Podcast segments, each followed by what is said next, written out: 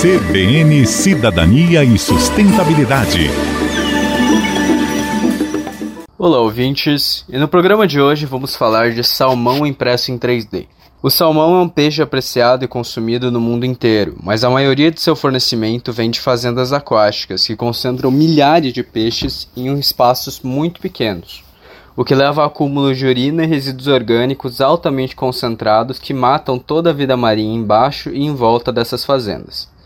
A empresa Wild Type parece ter uma solução parecida com a que vimos para carnes bovinas: salmão impresso em 3D. Células troncos são retiradas de salmões silvestres e colocadas em um ambiente aquoso, contendo todos os nutrientes necessários para seu desenvolvimento. Quando maduras, essas células são depositadas camada por camada por uma impressora 3D especial, dando a forma de um filé desossado de salmão similar ao sashimi que encontramos no mercado. No momento, a tecnologia ainda é incipiente, portanto, ainda é muito mais cara do que um salmão do mercado. Mas com uma fração dos riscos e custos recorrentes das fazendas tradicionais, tudo indica que isso se reverterá em breve. E você, experimentaria um salmão impresso em 3D? Esse foi o programa de hoje, espero que tenham gostado e nos vemos no próximo. Aqui é Matheus Barros, para a CBN. CBN, CBN Campo Grande.